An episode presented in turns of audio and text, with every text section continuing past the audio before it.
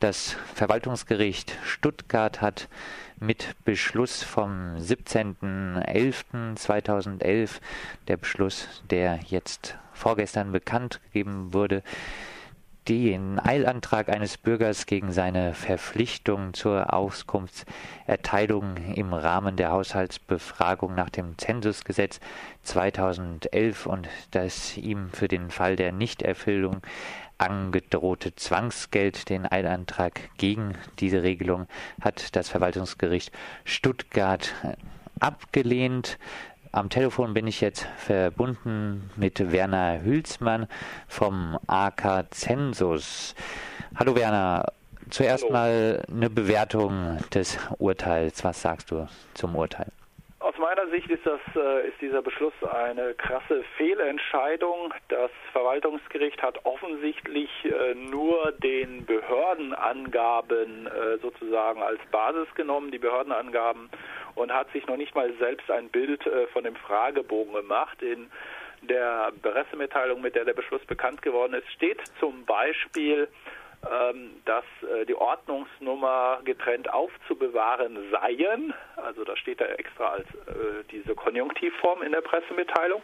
Wenn man sich diesen Fragebogen anguckt, der ja auch als Muster auf der Webseite von den statistischen Landesämtern zu finden ist, sieht man, dass auf jeder Seite dieses Fragebogens die Ordnungsnummer mit enthalten ist, die Nummer des Fragebogens also enthalten ist und dass auch äh, wie vom Verfassungsgericht gefordert eine Trennung von den sogenannten sogenannten Hilfsmerkmalen wie Vorname, Nachname oder auch die Telefonnummer für Rückfragen und den eigentlichen Erhebungsmerkmalen bei diesem Fragebogen gar nicht möglich ist, weil auf der Vorderseite schon Erhebungs- und Hilfsmerkmale erhoben werden gemeinsam auf der Rückseite der ersten Seite, also auf der Seite zwei weitere Erhebungsmerkmale erhoben werden und das ist einfach nicht zu trennen. Die hängen miteinander zusammen. Also ich kann die Seite ja nicht irgendwie halbieren oder so, der Länge nach, also der Dicke nach. Die Anforderungen vom Bundesverfassungsgericht sind also nicht erfüllt.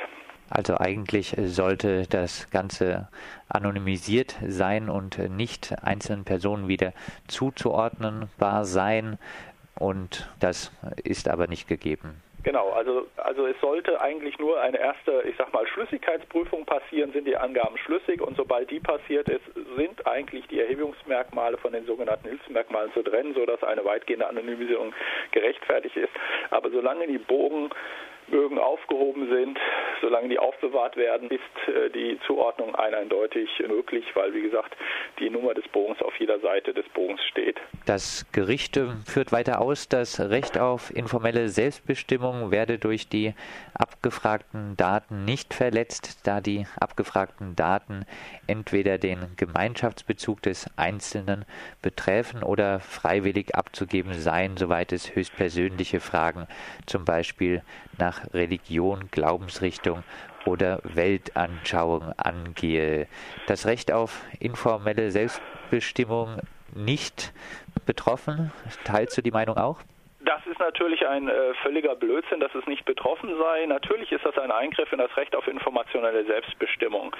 Selbstverständlich hat der Staat das Recht, auch in dieses Recht auf informationelle Selbstbestimmung einzugreifen. Wir sind ja zum Beispiel alle verpflichtet, Lohnsteuer oder Einkommensteuererklärung abzugeben und ähnliches. Das sind alles Eingriffe in das Recht auf informationelle Selbstbestimmung. Die müssen aber verhältnismäßig und auch erforderlich sein. Und das mit der Freiwilligkeit bezieht sich nur auf die Frage, zu welcher der Folge folgenden Religion, Glaubenseinrichtungen, Weltanschauungen bekennen Sie sich? Das ist eine Frage, die Frage Nummer 8.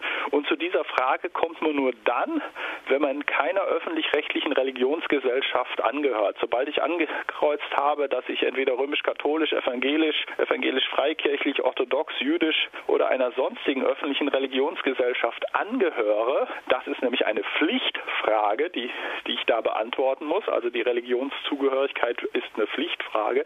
Dann komme ich gar nicht mehr zur Frage 8, sondern werde gleich weiter zur nächsten Frage, der Frage 9 weitergeleitet. Und auch weitere Fragen zu meiner Ausbildung, zu meiner Fortbildung, zu meinem höchsten Schulabschluss, zu meiner beruflichen Tätigkeit sind natürlich auch sehr persönliche Angaben. Die Fragestellung, ob ich am 9. Mai mindestens eine Stunde gearbeitet habe, beziehungsweise in der Woche von dem 9. Mai und wenn nein, warum nicht, gehört natürlich auch zu den äh, direkt äh, persönlichen Angaben. Und diese persönlichen Angaben sind alles Pflichtangaben?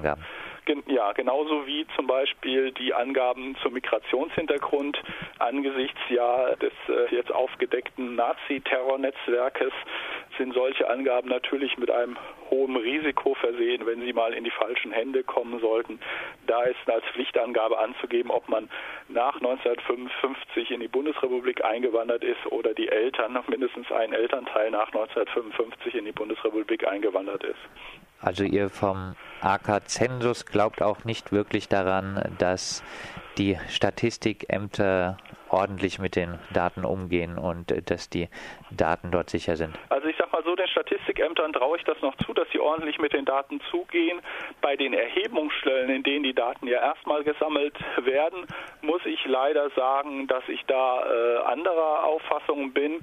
Wenn ich zum Beispiel mitbekomme, äh, ein Haushalt in Baden-Württemberg, in dem nachweislich zwei Personen leben, bekommt fünf Fragebogen äh, mit der Aufforderung, doch bitte alle Fragebögen ausgefüllt zurückzusenden ähm, stellt sich die Frage, ähm, soll dann jeder zweieinhalb ausfüllen oder so? Dann wurde ein Fragebogen tatsächlich online ausgefüllt. Was kam als nächstes?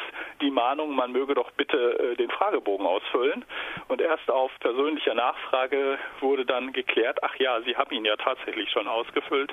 Oder aus Berlin zu hören ist, dass die Erhebungsstelle erst einen Hausdurchsuchungsbefehl beantragen und durchführen muss, um an die ausgefüllten Fragebogen eines Volkszählers zu kommen, der einfach gesagt äh, nicht mehr reagiert hat und die Fragebögen nicht freiwillig abgegeben hat. Also so ganz geordnet ging das Ganze nicht vonstatten. Vielleicht kann man auch nochmal sagen, das handelte sich ja jetzt um eine Stichprobe, also betroffen Daten von Meldeämtern wurden zusammengeführt von allen. Ähm, betroffen von der Stichprobe waren nur etwa 10 Prozent der Bevölkerung. Genau. Ja, von Mai bis Ende Juli, glaube ich, wurde diese Stichprobe erhoben. Angeblich sind jetzt schon 95 Prozent der Bögen beantwortet. Zurück äh, war zu hören. Woran liegt's? Warum füllen so viele Leute den Fragebogen aus? Warum äh, gibt es nicht mehr Menschen, wie der Fall jetzt in Stuttgart, der das Ganze verweigert? Das hat, denke ich, äh, zwei Gründe. Der eine Grund ist, äh, dass viele Leute eingeschüchtert sind durch die Zwangsgeldandrohung. Also die statistischen Landesämter haben aus der äh, Volkszählungsboykottbewegung 1983 und 87 gelernt. Sie haben es schwerer gemacht. Ich selber habe zum Beispiel 1987 nicht an der Volkszählung teilgenommen und ich habe gerade mal ein Bußgeld von umgerechnet 50 Euro etwa bezahlen müssen. Ich hatte damals auch äh, Rechtsschutz, äh, so einen Eilantrag gestellt. Der ist damals gar nicht bearbeitet worden in der Zeit, in der die Fragen überhaupt noch eingegeben werden konnten. Diesmal war der Zeitraum wesentlich länger. Es wurde ja gerade schon gesagt, ne, von Mai bis Juli. Und auch jetzt noch werden die Daten ja angenommen. Es gibt zum Beispiel immer noch Zwangsgeldandrohungen, wo es dann heißt, zum Beispiel auch hier von der Erhebungsstelle in Konstanz, äh, bitte bis 2. Dezember äh, antworten, sonst müssen wir Ihnen ein Zwangsgeld äh, auferlegen. Das heißt also, da ist ein sehr, sehr langer Zeitraum. Das heißt, diese eine Möglichkeit, sich dem zu entziehen, wie es 1987 äh, gibt, gab es nicht. Und diese Zwangsgeldandrohungen sind natürlich für viele äh, schon einschüchternd, weil eine Zwangsgeldzahlung heißt ja nicht, dass sich dann die Sache erledigt ist, sondern Zwangsgelder können mehrfach verhängt werden. Erst wenn es ein abschließendes Bußgeld gibt, wäre die Sache erledigt. Das heißt, es wird, kann sehr teuer werden. Und die andere Sache ist, von den 95 Prozent, die ausgefüllt zurückgegangen sind, wissen wir ja nicht, wie viele Mehrfachausfüllungen sind.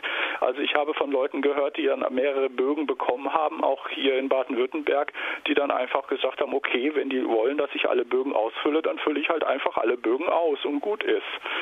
Naja, und dann kriegt das Statistische Landesamt beziehungsweise erstmal die Erhebungsstelle äh, von fünf Leuten, also fünf Bögen von ein oder zwei Personen.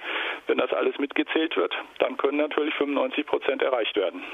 Also 1987 war es wohl auch zum Beispiel in Freiburg der Fall, dass viele Menschen gar nicht an der Volksbefragung teilgenommen hatten, aber dann auch überhaupt kein, auch noch nicht mal 50 Euro Zwangsgeld zahlen mussten. Und äh, diese Möglichkeiten, sich diesem Zwangsgeld zu entziehen, sind wohl dann äh, dieses Jahr, äh, dieses Mal nicht so gut vorhanden. Aber ihr vom AK Zensus würdet nicht zustimmen der Behauptung, jetzt dieser Zensus 2011 ist unproblematischer als die 1987. Das kann man so wirklich nicht sagen, ähm, dass das unproblematischer sei. Also ähm, eigentlich einige Sachen, da hätte ich gedacht, was die organisatorischen äh, Durchführungen angeht, dass da auch, dass auch dort die statistischen Landesämter gelernt haben. Aber was ich vorhin schon erwähnte, allein die Fragebogengestaltung entspricht nicht den Anforderungen des Bundesverfassungsgerichtes. Das war 1987 besser gelöst.